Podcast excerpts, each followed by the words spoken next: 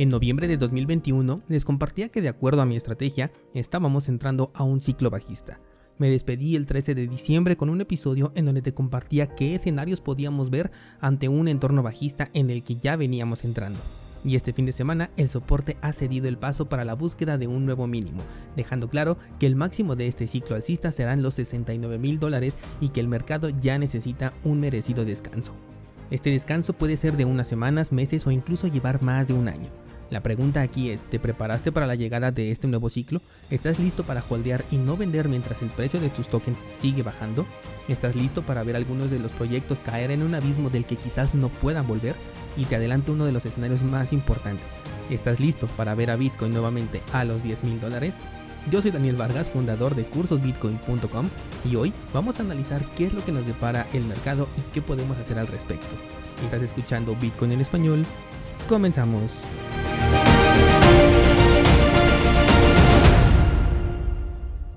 Hola descentralizados, bienvenidos una semana más, una semana muy interesante. La verdad es que así es como a mí me gusta ver al precio de Bitcoin moviéndose. No me importa mucho si está subiendo o si está bajando, pero me aburro bastante cuando está lateralizando. Y siento que esta es la parte más difícil del mercado, al menos para mí, cuando no se está moviendo.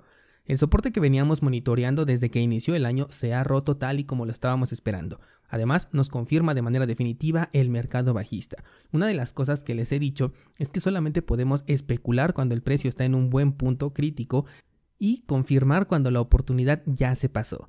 En este caso confirmamos el escenario bajista con la ruptura del soporte, pero ya es bastante tarde para vender. Por ello prefiero basarme en la estrategia con la que seguramente ya te tengo mareado de la media móvil de 20 periodos en el marco temporal de una semana. Pero es que estarás de acuerdo en que si querías tomar ganancias era mucho mejor hacerlo cuando valía 52 mil, que fue cuando justamente la estrategia nos dio la señal del inicio del mercado bajista, que ahora que el precio está confirmando pero que ya solo vale 35 mil.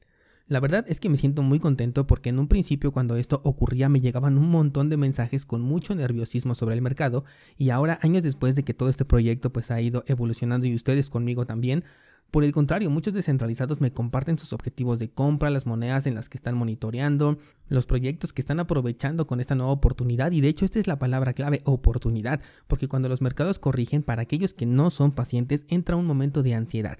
Mientras tanto, para aquellos que ya se están acostumbrando a cómo, se maneja un mercado, es cuando se abren las oportunidades. Ahora, pongamos los pies sobre la tierra porque sí, hay oportunidades y muchísimas, pero también vienen varios riesgos, como cuáles.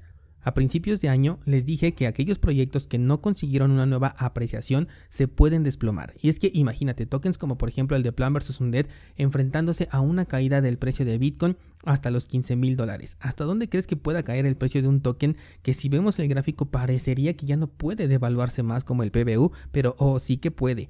Y ponte a pensar también en SLP y de hecho en la multitud de monedas de criptojuegos que nunca despegaron o que se devaluaron a ritmo acelerado. Piensa en los proyectos que alguna vez fueron fuertes, pero que en este mercado alcista no terminaron por despertar, como por ejemplo Dash, Neo, Tesos, incluso IOTA. Es como si tomáramos una instantánea del momento en el que se confirma el movimiento bajista y desde ese punto es donde va a bajar el precio. Entonces imagínate hasta qué punto va a llegar esa depreciación.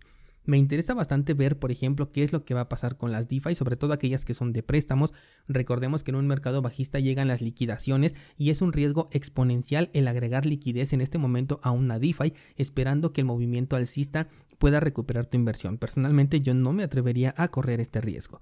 Ponte a pensar, por ejemplo, qué va a pasar con los tokens que han demostrado ser ineficientes. La red más rápida del sector cripto, o al menos la que nos vendieron de esta manera, y estoy hablando de Solana, se volvió a congestionar con esta caída de los precios. Polygon, la red que nació para hacer un respiro para Ethereum, también se volvió a congestionar. A pesar de que el mercado es irracional y ha llevado a estos proyectos a buenos precios, y además soy consciente de que se puede repetir, también tenemos casos de proyectos que ya no consiguen levantarse después de errores como estos, y vienen acompañados además de poco marketing. Aquí puedo enlistar por ejemplo a IOTA y a Tesos como ejemplos para el punto que te estoy explicando redes que en este momento ya solucionaron muchos de sus problemas, pero que lo hicieron demasiado tarde y son ahora excelentes proyectos que están en decadencia. Considero que estás en un excelente momento para sentarte frente a tu portafolio cripto y decir, ok, aquí tengo el dinero que estoy dispuesto a perder porque eso es lo único que hay que meter en cripto y estos son los proyectos que podrían llegar a desaparecer. ¿Qué acciones voy a tomar? ¿Saco mi dinero y acepto la pérdida? ¿Holdeo esperando que el precio se recupere en la próxima oportunidad? ¿O incluso la opción de incrementar tu posición porque le tienes mucha confianza al proyecto? Aquí te va mi ejemplo. En este momento mi portafolio tiene tres proyectos en rojo. PBU, el token de Wanaka Farm y SLP. ¿Cuál es el común denominador de estos proyectos? Que todos son criptojuegos. Y por lo menos dos de ellos pienso que ya no tienen ningún futuro. ¿Qué voy a hacer al respecto?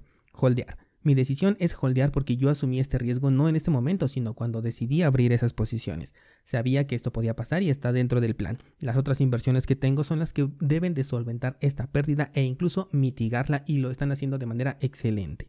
Lo que pienso de proyectos como Wanaka Farm y PBU es que tarde o temprano los desarrolladores y las personas que están detrás de estos proyectos van a tener que tomar ganancias y no lo van a hacer cuando el precio esté por los suelos, por lo que pueden incentivar a que suba porque sabemos que se trata de proyectos completamente centralizados y cuando ellos cobren sus ganancias yo los voy a acompañar.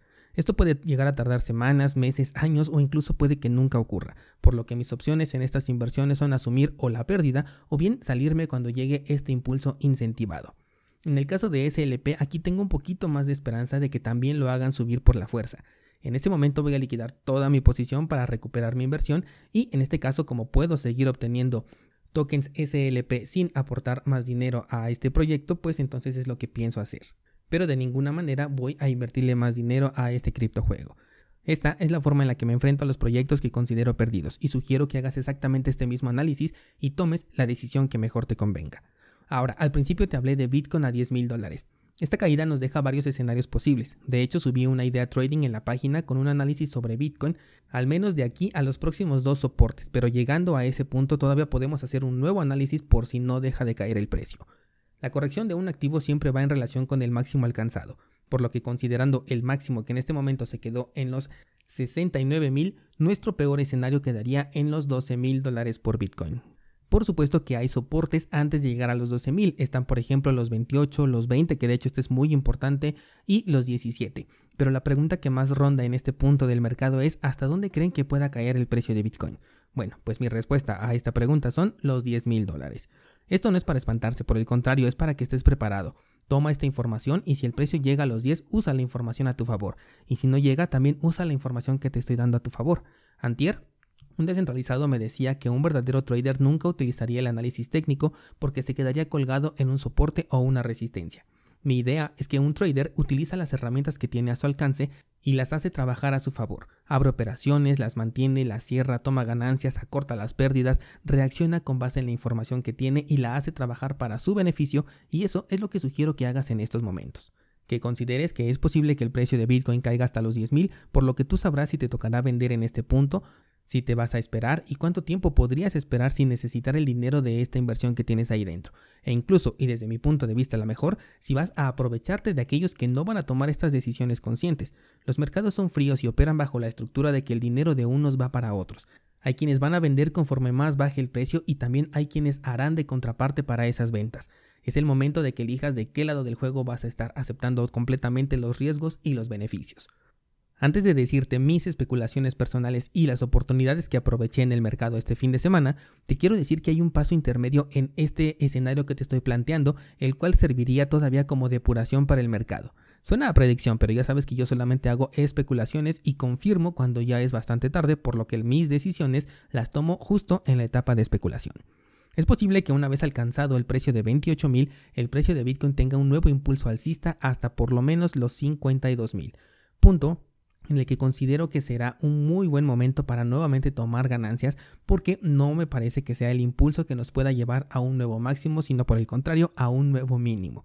Me estoy adelantando bastante, varias cosas pueden cambiar de aquí a que eso pase y obviamente los voy a ir actualizando conforme el mercado se vaya moviendo, pero el punto es que consideres todas estas posibilidades y estés preparado, porque así solamente te vas a dedicar a ejecutar tu plan porque aquellas preguntas que la gente se hace cuando el mercado comienza a caer, tú te las hiciste desde meses antes y ya hasta sabes qué es lo que vas a hacer en caso de que se cumpla algo de lo que pensaste. Vas, como me gusta decir, un paso por delante del mercado. Ahora sí, especulaciones personales, DeFi al menos en cuanto a préstamos se va a desplomar, NFT se van a devaluar bastante, no sé si se puedan recuperar de esta caída, el metaverso se va a caer pero sí se va a recuperar poco a poco, Bitcoin corrección mínima 28.000, corrección máxima 10.000. Ahora te voy a compartir proyectos a los cuales les di una oportunidad en mi portafolio este fin de semana. Número 1 Solana, número 2 Polygon y los proyectos en los que quiero entrar en cuanto tenga oportunidad son Torchain, Tita y Arwave. De todos estos proyectos les hice ideas trading este fin de semana, que por cierto pasen a revisarlos. Subí 11 ideas en total la semana pasada, 11 análisis con gráficos interactivos. Pensaba subirlos a lo largo de todo el mes, pero esta caída hizo que todo se acelerara. Así que vean desde qué punto consideré los análisis, por eso es que los hago interactivos para que puedan ver en qué punto eh, tomé esta decisión y consideré el movimiento y cómo es que se desenvolvió a partir de ese punto. Pueden cumplirse, pueden no cumplirse, pero todo se va a reflejar ahí y pues no tengo oportunidad de modificarlos. Voy a seguir revisando el mercado para ver si encuentro otras oportunidades y se las puedo yo compartir. Entonces ya tienes muchísima información en tus manos, aprovechala y úsala a tu favor. Acepta los riesgos del mercado antes de operar y toma decisiones frías porque el mercado es el único lugar donde el dinero del impaciente pasa a manos del que tiene paciencia. ¿De qué lado del mercado vas a estar tú?